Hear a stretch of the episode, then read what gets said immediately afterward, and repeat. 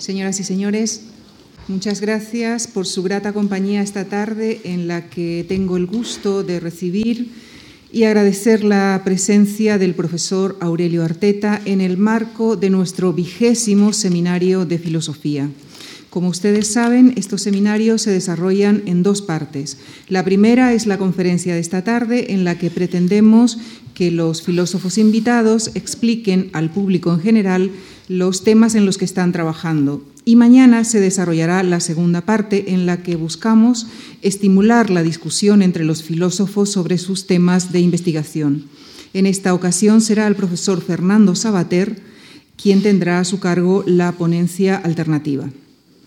Aurelio Arteta es catedrático de Filosofía Moral y Política en la Universidad del País Vasco. Entre sus numerosos ensayos destacamos Marx, Forma social, Valor y Alienación, La compasión, Apología de una virtud bajo sospecha, La tolerancia como barbarie y La virtud en la mirada, ensayos sobre la admiración moral. En materia filosófica, filosófica mm, más eh, enmarcada en el ámbito político, ha coeditado el manual universitario Teoría Política, Poder, Moral, Democracia. Y en el mismo ámbito editó la obra colectiva El saber del ciudadano, las nociones capitales de la democracia, en el que también ha redactado tres capítulos y acaba de publicar su libro Mal consentido, la complicidad del espectador indiferente. Es colaborador habitual en las páginas de opinión del periódico El País, de El Correo de Bilbao y del Diario de Navarra eh, de Pamplona. Le han otorgado el premio de periodismo El Correo Español El Pueblo Vasco y el premio José María Pemán. Y les dejo ya con Aurelio Arteta en esta conferencia en la que se referirá al mal y en particular a aquel que se causa en nombre de una comunidad, pero visto desde la perspectiva del espectador, del espectador que con su actitud pasiva o activa define su grado de responsabilidad. Muchísimas gracias. Gracias, Lucía. Buenas tardes a todos. Me tienen un tanto abrumado semejante muchedumbre. Yo no sé si había tenido en mi vida tantos espectadores, pero en un sentido de la palabra, eh, tal como voy a hablar ahora, que los que ahora mismo están delante de mí. Les agradezco, por tanto, enormemente. Espero que no eh, se hayan equivocado al estar aquí, es decir, que no les defraude lo que les pueda decir y que lleguen, por cierto, a tiempo al partido, que supongo que estarán también esperando. Naturalmente, debo agradecer también a la propia Fundación, al propio Javier Gomá, eh, a quien, para mi suerte, conozco hace algún tiempo y que ya me invitó en ocasiones anteriores, eh, aunque no con este grado de responsabilidad o de protagonismo que tengo en este momento. Bien, eh, han oído que soy profesor de la Universidad del País Vasco y tengo que confesarles en primer lugar que ciertamente yo no habría pensado, o por lo menos no habría pensado con esta, eh, digamos, radicalidad o con esta intensidad la cuestión del mal, la cuestión del daño, si no fuera por el espectáculo que cotidianamente y por el ambiente en el que cotidianamente digamos, me desenvuelvo. por tanto, tengo que decir de entrada que, en efecto, el punto de partida la ocasión, la inspiración, eh, el impulso, etcétera, de esto, algunas de las reflexiones que ahora mismo les voy a, les voy a exponer eh, tienen que ver con, con, esa cotidianidad y con esa, experiencia. Aunque lo verán inmediatamente, esto que voy a decir eh, traspasa con, mucho las fronteras de, de, esta ocasión para mí, la del País Vasco, porque pues, se puede decir que se trata o que voy a tratar de dibujar eh, una experiencia universal. Yo diría que una especie como de estructura de, ¿cómo diríamos?, de la psicología moral, de la sociología moral, en la que toda la humanidad, me parece, eh, en toda época, en cualquier lugar, hoy como ayer y me temo que como mañana se ha desenvuelto y ha manifestado este tipo de rasgos. Pero para no hacer más preámbulos, entraría directamente. Voy a Voy a exponer mi charla en tres partes. Eh, no, creo que no va a ser nada difícil seguirlas. Voy a plantear de qué mal vamos a hablar, en qué sentido tomo ese concepto tan eh, manejado y durante tantos, de todos los siglos del pensamiento. ¿En qué sentido pues voy a hablar de, de mal? ¿De qué mal voy a hablar? En segundo lugar, voy a plantear cuáles son las tres figuras del mal. Estamos acostumbrados a dos, fundamentalmente voy a añadir esa tercera, que es la del espectador. En tercer lugar, voy a plantear eh, cuál es la responsabilidad de este espectador, en qué consiste su responsabilidad y finalmente haremos algunos comentarios eh, para redondear un poco, si vale así decirlo, con símil taurino la faena. ¿De qué mal hablamos?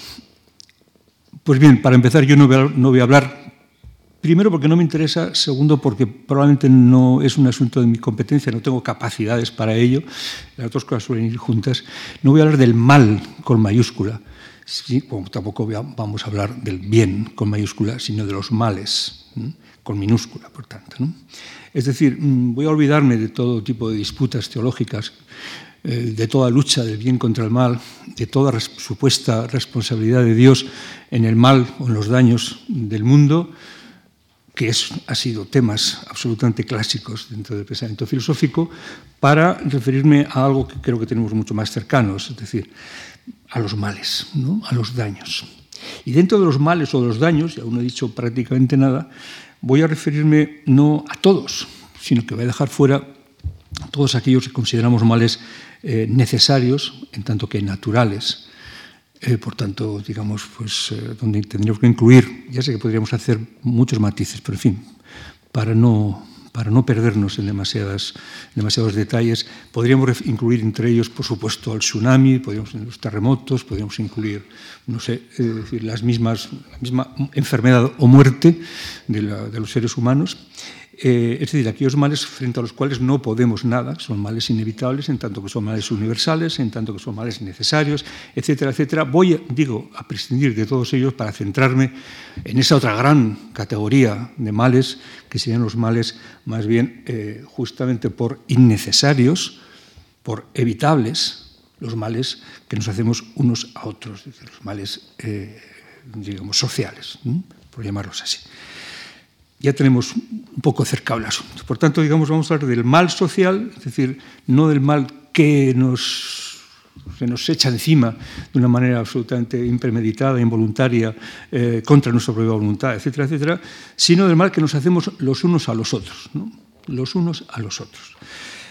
Y dentro de la categoría del mal social, donde podrían, podríamos meter desde las relaciones más o menos eh, eh, malas eh, que tengo con el vecino, hasta las relaciones difíciles que tengo con mi mujer o las que tengo con uno que ha dejado de ser amigo mío, etcétera, y los daños que podemos hacernos. No me voy a referir a estos de naturaleza más privada, si quieren hasta más íntima, sino vamos a hablar del mal o del daño público. ¿eh?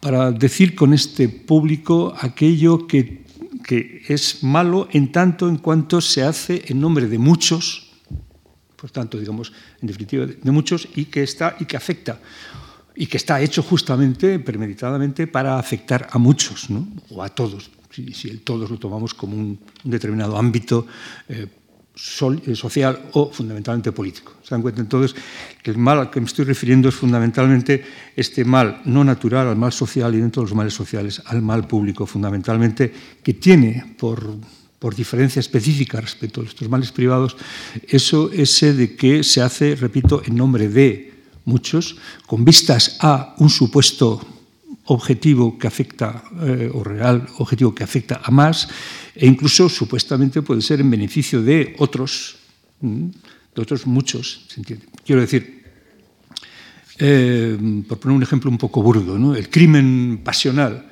de, por desgracia, tan frecuente en nuestro país eh, del crimen llamado de género, etcétera, en definitiva un crimen de carácter machista, eh, es un crimen privado, en tanto que no se hace en nombre de no sé qué principio último, ni muchísimo menos, eh, ni, ni, pretende obtener un tipo de beneficio público o un tipo de daño público, sino por el contrario, el tipo la mató porque era suyo según dice la canción, ¿no?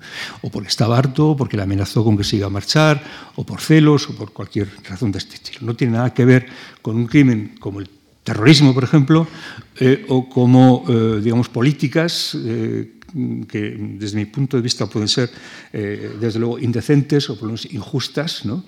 que se cometen en nombre de muchos, con vistas a algo que supuestamente eh, digamos, nos va a beneficiar, por ejemplo, desde el punto de vista terrorista, no hay ninguna duda que la, Euskadi que promete eh, es la, Euskadi que quiere lograr, es una Euskadi que se hace en nombre de todos los vascos y que se hace, por cierto, supuestamente en beneficio de todos ellos. Por tanto, eh, nadie crea que son, por ejemplo, unos simples, un pequeño comentario entre paréntesis, que son unos criminales. No, son unos simples criminales. No, no son unos simples criminales, son criminales políticos es distinto.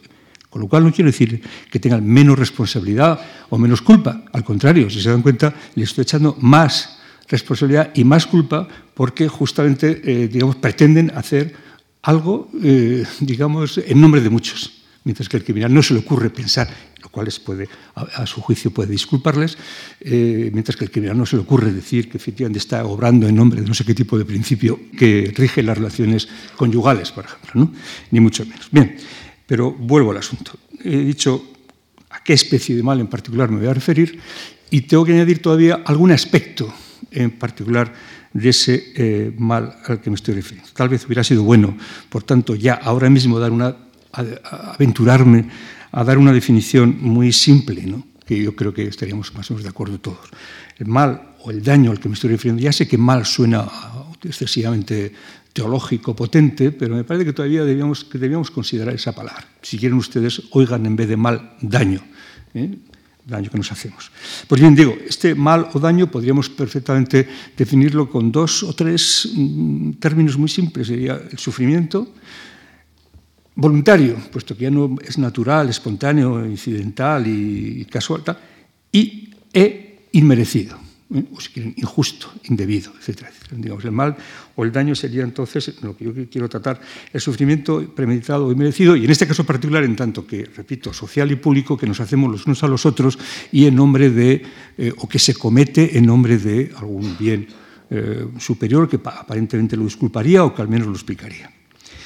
Pero dicho esto, todavía, no me referir todavía así al mal público, social público, así, de esta manera, sino que voy a, a limitar un poco. Si yo ahora les preguntara cuál es para ustedes el, mal por, excelencia, tal como ha sido objeto de la reflexión contemporánea y tal, diríamos, sin dudar, holocausto, es decir, genocidio judío, gulag soviético, fundamentalmente esto. Es decir, un mal extraordinario.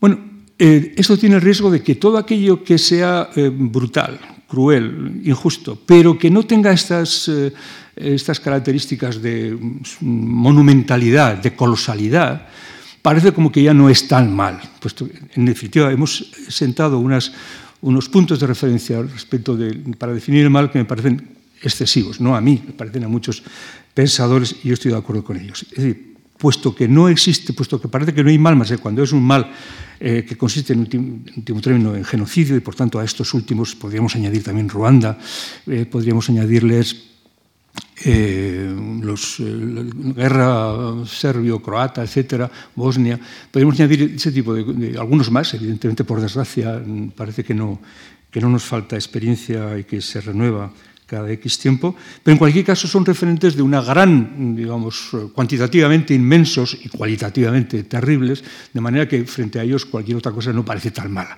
Bueno, yo lo que quiero Mm, lo que quería en mi libro, y sigo pensando, es que habría que recuperar la capacidad, la sensibilidad ante el daño más, eh, menos monumental o menos, menos colosal, es decir, ante los daños, entre los males más ordinarios y no solamente ante los más eh, males extraordinarios.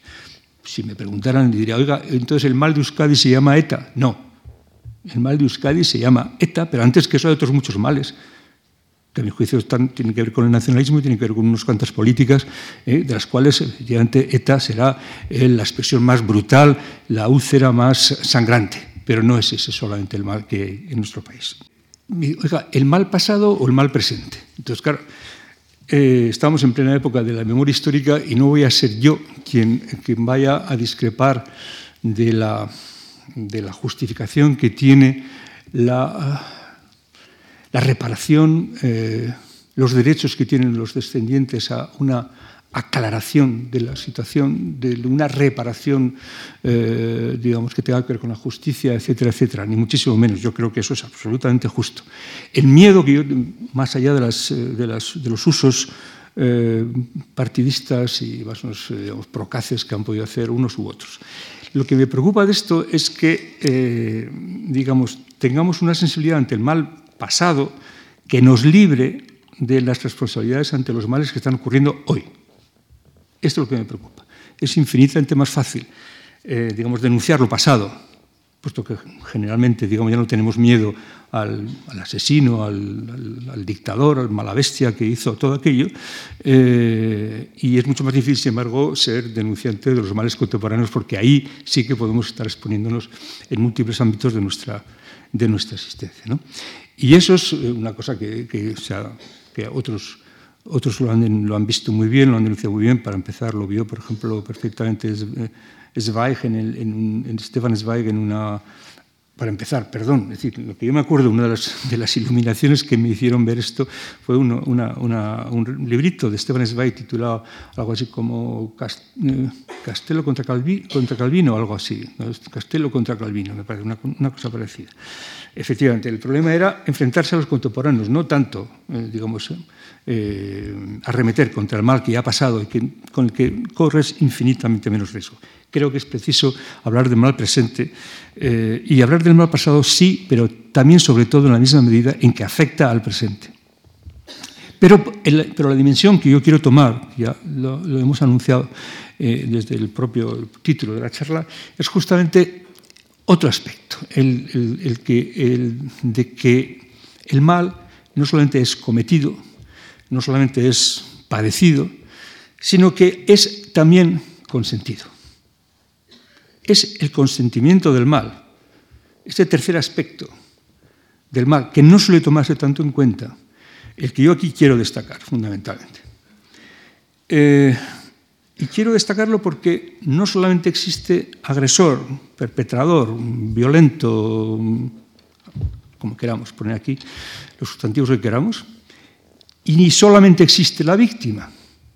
Existe una tercera figura en la que, no sé por qué razón, pueden imaginar por qué razón, porque esa, en esa vamos a estar nosotros seguro, necesariamente incluidos, que es la del espectador, que es la, la que hace de mediador entre ambos, otros dos, y que precisamente puede ser el gozne y la condición de que ocurra, en algunos casos, condición absolutamente eh, no solamente necesaria, sino incluso suficiente para que se cometa el mal eh, del que estamos hablando.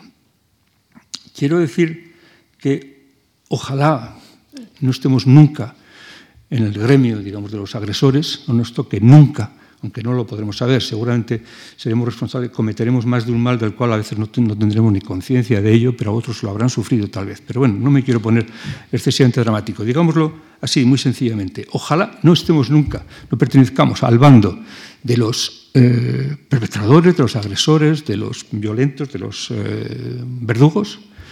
Ojalá, no faltaba más no pertenezcamos, no, no, no, estemos, no nos toque el papel de víctima, eh, en fin, por lo menos también nos va a tocar, también nos ha tocado.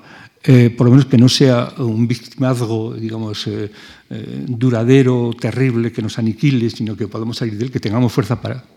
Pero mm, podemos de alguna forma confiar en que podemos más o menos escapar de unos o de otros, de otros papeles, eh, o por lo menos llevarnos de una manera un poco tal. Lo que creo que no vamos a poder escapar nunca es de nuestro papel de espectadores. Es si no somos agresores, no somos víctimas, es probable, y más con la, con la televisión, y más con la lectura, y más con, eh, con Internet, etcétera, es probable que seamos al menos, eh, digamos, observadores de los males que otros cometen con otros contra otros. No es broma esto de los espectadores, porque eh, si pensamos un poco, nada más que un poco, eh, veremos que mantienen unas relaciones muy curiosas con los otros dos, con las otras dos figuras de, de este mal consentido que estoy diciendo. Y es que con respecto al agresor, con respecto al verdugo, digamos,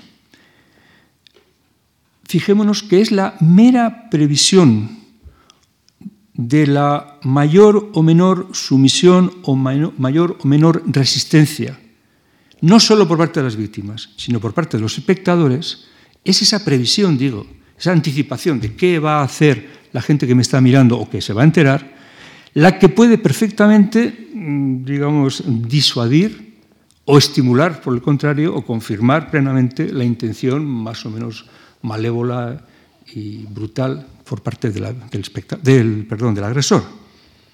Es decir, la mera previsión, repito, de la resistencia que puede ponerle, repito, no solo la víctima, sino los que están observando, eh, hace que el agresor tenga que eh, hacer bien las cuentas, tenga que medirse, tiene que, como se dice, palparse la ropa, ¿no? tiene que saber hasta qué punto efectivamente merece la pena, puede o no exponerse a esa resistencia, si la hay, si él prevé que la vaya a haber y por tanto hasta qué punto su acción eh, merece, debe continuar o por el contrario debe quedar en el terreno de las puras, digamos, intenciones. El espectador, pues, es una figura decisiva a la hora de cometer un daño, sea para disuadirlo, sea para mm, suavizarlo, sea para, al contrario, estimularlo. Si efectivamente eh, el otro piensa que no va a haber resistencia ninguna, pues miel sobre hojuelas, entrará todavía más convencido, incluso hasta pensará que, obtiene una especie de marchamo, ¿no? de, digamos, de espaldarazo por parte de quien le va a permitir semejante cosa. El papel, pues, de la visibilidad, de la presencia, de la ausencia de espectadores, de su hacerse notar, de su protagonismo, es absolutamente, eh, digamos, esencial. Y no hay, digamos, sociólogo eh, de estas cosas que no lo haya eh, manifestado así.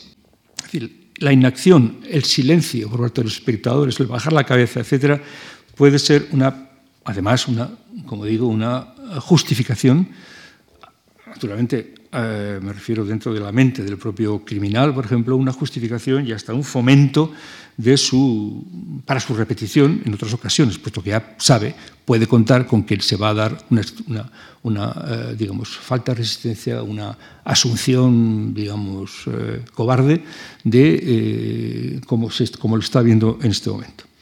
Bueno, todo esto, imagínense, todo este tipo de reflexiones, ya lo he dicho antes, o si no lo he dicho, lo digo ahora, han sido, son de sentido común por otra parte, si nos ponemos a pensar en ello, pero han sido, digamos, objeto de, estudio y de reflexión, etcétera, y por cierto, de un montón de experimentación eh, puramente clínica, psicológica, a raíz fundamentalmente del genocidio judío, a raíz de toda la, experiencia, de la terrible experiencia alemana de los años 40.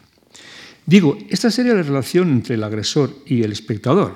Este es, eh, ¿Qué es lo que podría hacer el espectador respecto al agresor? Etcétera? ¿Qué significa para el agresor que haya un tipo ahí que le esté mirando o no y que le ponga una cara así o no, o que le increpe o no? ¿Qué significa que sean dos o que sean veinte? Etcétera, etcétera, etcétera. Todo eso, mm, las respuestas las saben ustedes bastante bien sin necesidad de que lean muchos, eh, digamos, análisis empíricos o experiencias empíricas porque las, las podemos perfectamente, como nos, como nos conocemos un poco por introspección, sabemos qué pasaría. Pues bien, digo, también podríamos ver la otra experiencia de espectador y víctima, la otra relación, perdón, de espectador o víctima. Si se dan cuenta, el espectador es aquel en el que la víctima tiene que confiar, necesariamente. Si el espectador tiene que guardar, perdón, si la víctima tiene que guardar algún resquicio de confianza en el mundo, de que, no, de que por algún lado le va a surgir la ayuda, de que no le van a dejar morir como un perro de esa manera, o que no le van, no van a permitir esa tortura que le está infligiendo otro, etcétera, etcétera, enemigo político, en una guerra, lo que sea, es gracias a la figura del espectador. Por tanto, la figura del espectador es, en tanto que se comporta así, de esta manera pasiva, puramente como espectador, eh, es efectivamente la, figura que más defrauda a la víctima, puesto que el agresor lo ha podido ya interiorizar, que es un tipo que es de mala calaña, que es una bestia, no sé qué, que además tiene un interés político absolutamente, eh, digamos, contrario al suyo, que, necesita, ese señor necesita matarme. Pero el espectador, si es como yo, pero si puede ser mi vecino, pero si es una persona con la que yo mantengo una relación estable, si es una persona normal, etcétera, etcétera, etcétera. Esta es la persona que más daño puede infligir, de hecho, al, a la víctima precisamente porque es de la que no espera eso, sino de la que en todo caso esperaría algún gesto de comprensión, de ayuda, incluso de eh, exposición para poder echarle una mano. En ese sentido, inevitablemente, el, espectador está eh, conceptuado, está concebido por parte del, percibido por parte de la víctima como un cómplice necesario del agresor, sin el cual la víctima tiene derecho a pensar que a lo mejor el agresor no se hubiera atrevido a tanto o hubiera parado antes su, eh, plan. Tercera, tercera parte de mi exposición. ¿Y cuál sería la responsabilidad de este espectador? Bueno, yo creo que, por ahí venía el título de mi libro, creo que es una responsabilidad que viene por complicidad. al espectador habría que mm, acusarle, en todo caso, de complicidad. No estoy hablando de complicidad legal, estoy hablando mucho más de complicidad moral. Pero ciertamente también hay figuras de complicidad legal, es decir, aquel que niega, por ejemplo, el auxilio, los auxilios a una víctima pudiendo hacerlo, etcétera, etcétera. ¿no? Se, le puede, se le puede acusar de colaborador con un tipo de delito si, no, si, por ejemplo, no ha denunciado lo que él ya sabía que se iba a cometer, etcétera. Hay algunas pocas figuras penales, aunque ustedes sabrán más que yo de eso probablemente, en las que esto está contemplado pero eh, lo que yo me, voy a, referir fundamentalmente a las, digamos, a las figuras morales, o si quiere, las consideraciones morales. No hay, no hay eh, digamos, ley, tal vez, que me pueda obligar a adoptar un tipo de actitud, eh, digamos, de ayuda hacia el agredido, hacia la víctima, y, puedo perfectamente resguardarme en una posición de puro espectador y sin embargo la, digamos, el planteamiento moral no nos dejaría eh, así de tranquilos. Me imagino, que no he mirado el diccionario, que cómplice eh, tiene que ver con, sería una palabra que vendría, supongo, de co-implicado o de co-implicar. es cómplice aquel que está implicado con otro, con, en este caso con una acción, digamos, malvada o dañina de, otro. Eh, sería una, una, definición un poco más ajustada, decir que el cómplice es aquel que es o al que se le hace responsable de la conducta de otro agente. Él no ha cometido eso y sin embargo se le considera cómplice o responsable de esa conducta en la misma medida en que pudiendo lo ha permitido o ha colaborado de una manera más o menos activa. Bien, que quede claro pues desde ahora mismo que esta complicidad que le estoy achacando al espectador es una complicidad pasiva, ciertamente. No estamos hablando de una complicidad activa, que imagino que es la primera y la fundamental que en materia legal o en la perspectiva penal tendrá en cuenta el juez. Una persona que haya colaborado activamente para la comisión de un delito, aunque el delincuente directo, digamos así, no haya sido él o inmediato, sino haya sido otro. Pero en este caso estoy hablando de la complicidad pasiva. Es decir, no por acción, sino por omisión. Por tanto, no una complicidad directa, sino indirecta. Si quieren, no una complicidad fuerte, sino débil. Débil en muchas ocasiones por falta precisamente de recursos morales, de recursos suficientes para oponerte a la conducta eh, maligna o dañina en la que estamos. Por tanto, digamos, esta complicidad pasiva estamos hablando de, pues, de una responsabilidad, digamos, moral y política más que penal, como estoy diciendo. Quien consiente el daño no lo está causando, ciertamente, pero contribuye a él indirectamente, porque sin su colaboración siquiera pasiva, a lo mejor el mal no se había cometido o tal vez se había cometido en una menor escala, en una menor eh, proporción. Y en cualquier caso, digamos, es un cómplice que, eh, pasivo fundamentalmente a través de su negligencia. Es decir, debe ser tenido por cómplice, decía un libro que leí, eh, el agente que actúa de modo que los demás puedan inferir con fundamento que concuerda con el perpetrador y lo apoya, que los demás es comportarse de un modo que los demás, con fundamento, no por puras apariencias y por puras habladurías, sino con fundamento, digamos, pueden considerar que le está ayudando, está colaborando con la acción mala del eh, perpetrador o del agresor, etc. Pero se puede ampliar muchísimo más. Diríamos que quien por miedo, por desidia, quien por múltiples razones, por cierto, por ejemplo, no se ilustra sobre el daño causado. Yo no he hecho nada, ya, pero tú podías saber y no has querido saber no te has ilustrado, no has querido enterarte de lo que estaba pasando y tal. Mira, chico, mmm, complicidad pasiva, aunque ciertamente, mmm, repito, no será legal, eh, penal, será una complicidad de tipo moral, por supuesto, pero a mí me parece relativamente eh, obvio. Quien no analiza, por ejemplo, las justificaciones expresas eh, que tiene el, agresor, que tiene el, que tiene el, el verdugo, ¿no? Él no se pronuncia ante aquello que justifica el daño, si es que el agresor da, hace públicas sus razones. quien no se muestra demasiada preocupación, por ejemplo, por descubrir qué tipo de iniquidades eh, puede tener en su ambiente que de alguna forma contribuyen a ese otro mal que puede ser públicamente más eh, amplio, más, más potente, quien, quien se desentiende absolutamente de las interpretaciones que, que los demás pueden hacer de, sus propias, de su propia conducta en esta materia, ¿se entiende? O sea, quien no le importe salir todos los días a tomar vinos con los terroristas, pongo por caso, o quien no le importe, digamos, ser, eh, ir del bracete con un tipo que se sabe en la comunidad que es un bicho que hace esto, esto y esto, tal, tal, tal. Bien. Bueno, ahí tendríamos que hablar de una complicidad pasiva. Tendremos que hablar también de una complicidad por conformismo. Por conformismo. Yo reconozco que no sé muy bien eh, todavía hoy eh, si el título de mi libro hubiera debido ser El espectador conformista o el espectador eh, indiferente, que es como finalmente lo puse. Creo que están las dos actitudes muy, muy cercanas la una a la otra y creo que se alimentan recíprocamente. Según Camus, el, el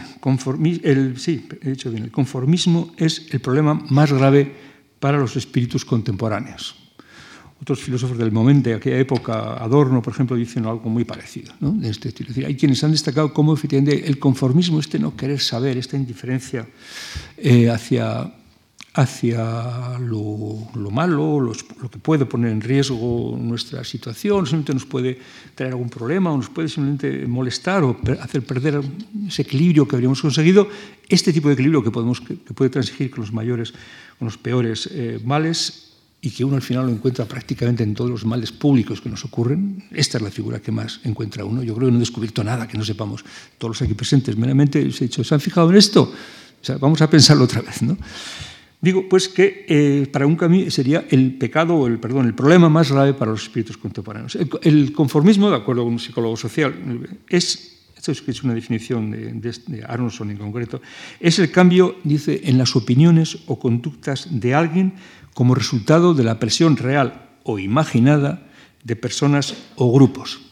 Es decir, esa persona que está digamos, con los oídos atentos a qué es lo que se lleva, qué es lo que está mandado, cuál es la opinión dominante, qué es lo que parece que, en definitiva, digamos, piensa el conjunto de la gente, qué es, qué es lo que piensan los míos. Es decir, porque yo quiero ser de los nuestros fundamentalmente, sean quienes sean los nuestros, esa persona es conformista en la medida que va a cambiar su, actitud, su conducta, su pensamiento, su opinión, en función justamente de esa presión que él todos experimentamos respecto a que nos procede eh, de los demás. Cuando estaba con, ese trabajo me hicieron ver, y agradezco mucho a la persona que me lo dijo, que había una figura que se me había olvidado, y es la figura del espectador del espectador. No es jugar con las palabras ni hacer un rizo más o menos bonito, pero inútil, no. Es que además de quien está cometiendo el daño y quien lo está sufriendo, y quien lo está contemplando, pudiendo tal vez intervenir, pero dando un paso atrás, o como se suele decir, mirando para otro lado, este tercero, digo, no es el único observador o espectador de, de esa situación, es el más cercano, ciertamente. Pero este, a su vez, está siendo, interpreta, juzga bien, con sentido, con fundamento, interpreta que hay otros, muchos más, que a su vez lo están observando a él. Que él es un espectador que está siendo observado por otros espectadores mucho más amplios. En definitiva, esos espectadores más amplios son, llamémosle, la opinión pública o al menos las opiniones de los grupos en los que más, eh, o que, a los que más importancia les damos, a quienes dejamos que de alguna forma configuren más nuestra propia nuestras propias convicciones, nuestra propia conducta. Por tanto, hay un espectador también del, del espectador. ¿Por qué le cuento esto? Lo digo porque entonces el conformismo no sería más que la expresión, la expresión de la potencia que tiene el hecho de saberse observado o juzgado por otros, además. ¿eh? De manera que uno puede a lo mejor estaría dispuesto a adoptar una actitud eh, defensiva, más militante, más, eh, digamos, eh, más abierta en un caso de, de atropello, de injusticia, tal, que está observando o que conoce, y sin embargo puede no atreverse en la misma medida en que sabe que eso estaría mal visto porque al contrario, digamos, la opinión pública daría la razón al agresor o porque por lo menos le diría, oye, mira, tú no tienes por qué meterte, etcétera, etcétera. Es decir, nos justificaría justamente nuestra inhibición. Bueno, pues eso sería un caso de conformismo obvio. Pues, por tanto, digo que efectivamente sería esta otra figura que hasta ahora me he callado, del espectador del espectador, la que nos explicara esta tendencia al conformismo, que sería, según Camille, eh, el problema más grave de los espíritus. Ciertamente podemos descubrir muchos grados en ella, eh, y los que aquí, si hay aquí algún sociólogo lo sabe mejor que yo, pues la sumisión, la, identificación, la interiorización de lo que, quieren los demás, son distintos grados, de menos a más, en las que uno hace suyo lo que el otro, el otro con mayúsculas, digamos, le, eh, le está transmitiendo, o está, sabe él o cree que está pensando, y por tanto se justifica más, más o menos.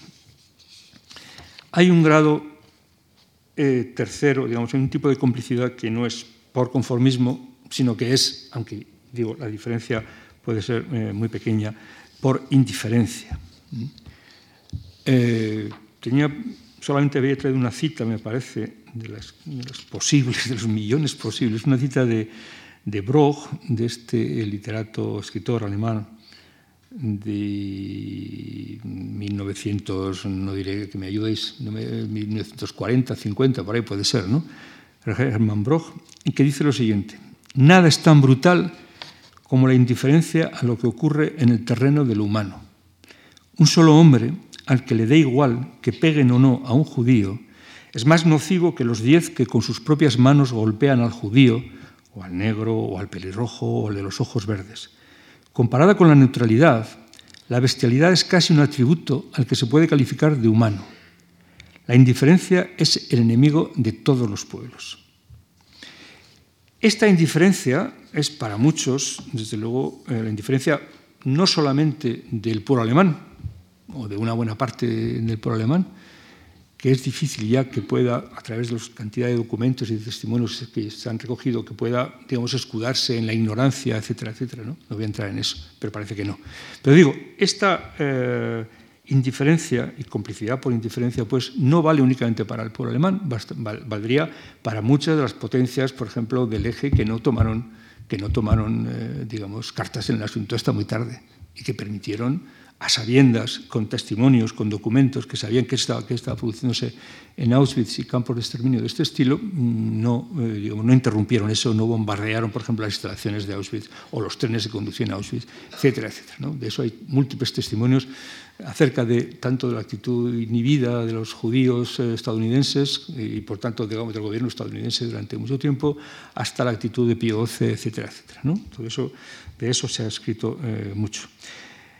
Bueno, pero repito, no hay que juzgar o pensar únicamente o limitarnos a los males extraordinarios tipo Auschwitz, podríamos pensar en tipos, en males de naturaleza mucho más cercana, mucho más cotidiana, podríamos decir así, que están todos ellos como sazonados o tontos como, como productos de lo que llamaríamos, lo que se ha llamado también un contrato de mutua indiferencia. ¿no? Parece como que en la sociedad contemporánea tenemos, hemos firmado un contrato más o menos implícito entre todos nosotros de, de mutua indiferencia. Bueno, yo no me preocupo por ti, porque doy por supuesto tampoco te preocupas por mí. ¿no? Yo no me meto contigo porque tú tampoco te... Y así yo te pido que no te metas conmigo, etcétera, etcétera. ¿no? Eh, algunos le llamaban una frialdad afectiva, muy fuerte, que tiene que verse, sin duda alguna, con, eh, por ejemplo, con el, las propias relaciones mercantiles, que no puede permitirse el lujo de, de, afectos como, qué sé yo, como la compasión o como la indignación o cosas por el estilo, porque eso, digamos, nos haría perder frente a la competencia, etcétera, o nos haría perder un puesto de trabajo, etcétera, ¿no? Es decir, el homo económico estaría aquí, eh, el homo económico sería la hipótesis que hoy explica tiene tanto uso en ciencias sociales, también en, en, ciencia política, etcétera, digamos, bueno, el supuesto de que el individuo común y corriente eh, somos, es un individuo que, calculador, absolutamente egoísta, que busca inmediatamente o lo más mm, mejor posible el propio beneficio, como sabemos, y por tanto establecer una relación medios fines por las cuales pueda maximizar, como se suele decir, ese, ese provecho. ¿no? En definitiva, esto es la moral, digamos, liberal mm, reinante en nuestras democracias, que son democracias liberales, eh, en último término, las que conciben, las que entienden, las que aceptan deberes eh, negativos, no tenemos que hacer daño al otro, pero no de ninguna forma las que aceptan ningún tipo de deberes positivos. Hay que procurar, si podemos, hacer algún bien, el bien que podamos hacer al otro. En este caso concreto, digamos, el de la omisión digamos, es un comportamiento digamos, muy típicamente liberal, referido a un deber negativo, eh, que consistiría en decir, bueno, yo no te he hecho nada, yo no, tengo, yo no te he hecho ese mal, yo no tengo por qué, por tanto, digamos, ayudarte o sacarte de ese, de ese pozo, de esa amargura o de ese dolor que, que, te, que te, atenaza. ¿no? Eh, porque, por tanto, digamos, yo no, te, no tengo ningún deber positivo, de, tengo, yo no te he hecho, yo tengo el deber negativo de no haberte causado ese daño, no te lo he causado, por tanto, digamos, yo conmigo, digamos, hemos acabado, nuestra relación desde el punto de vista del deber ha terminado ahí. Ciertamente no es lo que, lo que yo mantendría como, como tesis, ¿no? es decir, que estamos obligados no meramente a deberes negativos, sino también a, eh, deberes positivos, no solamente a no hacer daño, por tanto, quedarnos con la misión, eh, sino eh, incluso dar un paso más allá del, puro, del puro no hacer daño para ver hasta qué punto podemos, por ejemplo, impedir el daño que otros pueden hacer. Podemos y debemos hacer en, en, en la misma medida justamente en que podamos. Claro que me he dejado estoy un tanto deslumbrado, tal vez por las luces, y vuelvo a repetir, por su, por su presencia tan apabullante, seguramente, me he dejado un aspecto que sería crucial, pero creo que no pasa nada si lo digo ahora. Que nadie piense que la omisión no es hacer nada. La omisión es un no hacer que permite hacer, que deja hacer. Por tanto, la omisión es también una acción, es una forma de acción. Se llamaría una acción negativa. ¿eh? Eh, en tanto que no adopta una, figura, si queréis, una plasmación eh, tipo activo, pero sí es una acción puramente permisiva. ¿no? Eh, sé, si, yo veo algo que un, un, coche que pasa por aquí y un niño que va a cruzar la calle en ese momento y yo podría coger al niño, por ejemplo, pero, y yo veo que si no le cojo, ese niño va a cruzar la calle y a la velocidad que va, va a tropezarse seguro con el conductor que a su vez anda despistado, etcétera, etcétera. Bueno, mmm, digamos, esa omisión mía puede producir un accidente eh, y puede ser un accidente, digamos, muy grave o, o, mortal. Bien, eso es una forma de acción, aunque yo no sea el conductor del vehículo. Y, por cierto, aunque yo no sea tampoco el padre de la criatura, que tendría una responsabilidad mayor, por supuesto, que yo, o la persona que pueda acompañarle, ¿no? Eh, pero sí tendría esa responsabilidad en la misma medida en que la omisión, repito, es una, es una uh, forma de, de, acción. No es simplemente una inacción, por cierto, una, una, omisión, tiene que ser una inacción, pero con respecto a una acción que sería debida, que sería posible y además debida. Yo no, no, porque estoy dejando de hacer un montón de cosas en este instante, como todos los que estamos aquí, porque han tenido ustedes la amabilidad de venir a escucharme a mí y durante este tiempo lo estoy ocupando yo y ustedes a mí me están ocupando este, este momento de nuestra vida. Cantidad de, de, acciones que no hacemos y por tanto de, en ese sentido de omisiones eh, parecería tal. No, no son tales omisiones porque no tenemos la acción debida de hacer eh, otras cosas, supongamos en este, en este momento. ¿no? En definitiva, estoy hablando de un dejar de hacer, que es un dejar hacer, y que en ese sentido es una forma de hacer, es una colaboración, vuelvo a repetir una vez más, pasiva con aquello que está sucediendo. Un pequeño comentario final para, terminar. No sé cómo ando de tiempo, no me he fijado cómo ando. Eh, hay algo que tenemos que, que a mí me llama mucho la atención, eh, por ejemplo, leyendo a, me acuerdo, a, Hannah Arendt, ¿no? Cuando ella dice, Hannah Arendt es una, como seguramente casi todos ustedes sabrán, es una, fue una filósofa, una pensadora eh, judía eh, que tuvo que, salió bastante, digamos, por pies eh, de Alemania y que se afincó en Estados Unidos finalmente, etcétera, y tiene algunos de los libros, bueno, los libros más significativos, diría, tal vez, ¿no? de este siglo pasado, eh, y, por supuesto, uno de los mejores libros que hay sobre, sobre, la, sobre el, genocidio judío, concretamente es su famoso libro sobre el juicio de Eichmann. Eichmann en Jerusalén. Pues bien, una cosa que me llamó mucho la atención, sencillamente porque coincidía con experiencias mías y de otra mucha gente a la que conozco, es que mm, la conducta que a ella le extrañaba no era tanto la conducta de los enemigos, de los nazis, etcétera, sino más bien de los, más bien de los, de los amigos, decía ella. El problema no radica en los enemigos, sino radica en los amigos. Es decir, no radica en quienes hacen el mal, voy a traducirlo yo, que es lo que estaba diciendo, sino en quienes lo permiten, quienes no se atreven o por miles de razones, etc. Y aquí hay cosas que, me parece que son, mm, bueno, volviendo al País Vasco o sin volver al País Vasco, porque, repito, es una, es una constante en, toda la, historia de la humanidad y en cualquier situación seguro que se plantea esto que estoy diciendo en su, a su debida escala.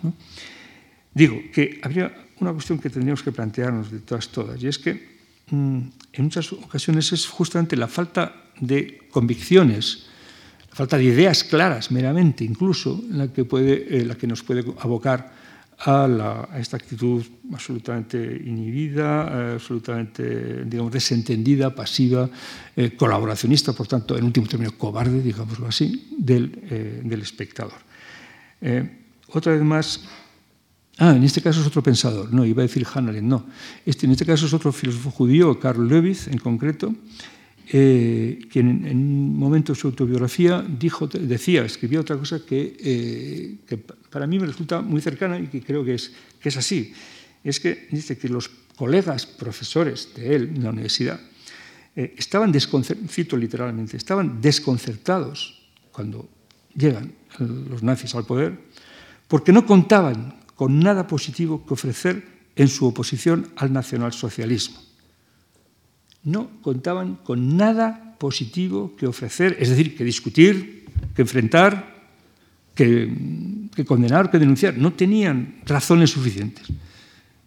Eso es lo que yo creo que ha pasado en el País Vasco, que puede pasar en cualquier circunstancia, la gente no tiene claro qué es lo que habría que decir a ese adversario radical cuando dice, no sé, digamos, el derecho a decidir, el derecho a autodeterminación, todos aquí los, eh, los españoles nos dominaron, no tienen suficientes conocimientos, no tenemos en general suficientes conocimientos o de historia o simplemente de reflexión suficiente, principios mínimos morales o políticos eh, y para poder enfrentarse al respeto. No es solamente pues problema de miedo, etc. ¿eh? No es problema de miedo, no es problema de ignorancia, no es problema de, sumisión al grupo, de acomodación a lo que está mandado y.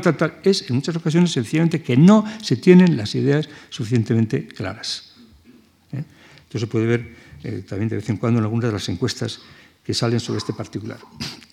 Hannah Arendt, ya que la he citado, vuelvo a citarla ahora mismo, dice en varias ocasiones, cuenta cómo eh, y, luego en otras biografías, estoy pensando en la de Jonas, por ejemplo, etc. Estoy pensando en las, en las biografías de los mejores, sin duda ninguna, las mejores cabezas, al menos desde el punto de vista del puro pensamiento, filosóficas, alemanas de aquel momento, contrarias al, al, nazi, no estoy, no estoy pensando en el caso de Heidegger, que una tras otra confiesan que efectivamente, primero, se rieron de Hitler, segundo, no se dieron cuenta de la importancia que tenía el movimiento aquel, tercero, no leyeron Mein Kampf, no se imaginaron semejante cosas, le tomaron a pitorreo y a la hora de votar se marchaban de excursión.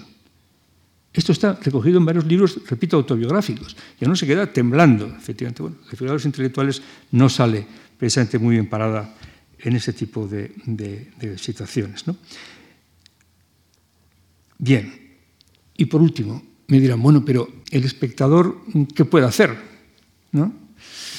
Volveré a repetir lo, que he dicho hace un momento. El espectador puede determinar, no solamente condicionar, puede determinar la conducta agresiva, cortarla de cuajo o por lo menos digamos, reconducirla, en fin, a, amainarla, disminuirla, etcétera, etcétera, en muchas ocasiones. Eh, bastaría Bastaría que pensáramos, incluso en este mismo acto que estamos teniendo aquí, lo que pasa es que ustedes son demasiados espectadores y yo, un solo agresor probablemente. Eh, y es sencillamente que yo no me comportaría de la misma forma, seguro, eh, si ustedes hicieran determinados gestos o si yo les viera aburridos, absolutamente haría ya un rato que habría cortado. Si ustedes, eh, si de repente comienza a oír silbidos, mm, seguramente empezaría a trastabillar de una manera eh, notable ¿no? y notoria, eh, etcétera, etcétera. Es decir, la figura del, del, espectador obviamente me va a mí a condicionar mi propia, mi propia en este caso, charlilla y podré ponerme más o menos nervioso, podré pensar hasta qué punto voy a volver a aceptar una conferencia por mucho que invitar a Javier Goma, etcétera, etcétera, etcétera. Claro. En definitiva, eh, la figura del espectador es absolutamente crucial. Pues bien, el espectador puede ser o mero espectador o puede ser testigo. Y aquí es, eh, estoy pensando en este momento en una, en una reflexión, las reflexiones que suelo hacer eh, Reyes Mate en concreto, que es seguramente entre nosotros la, la persona que más habrá estudiado sobre todo desde el punto de vista de las víctimas, no es este punto de vista, pero ciertamente también tiene que tocar de vez en cuando el otro. ¿no? Y es que efectivamente el espectador, repito, eh, tiene que dar un paso adelante para decir, bueno, pues como esa figura, aquí estoy, eh, en este caso concreto, para pasar a ser un testigo.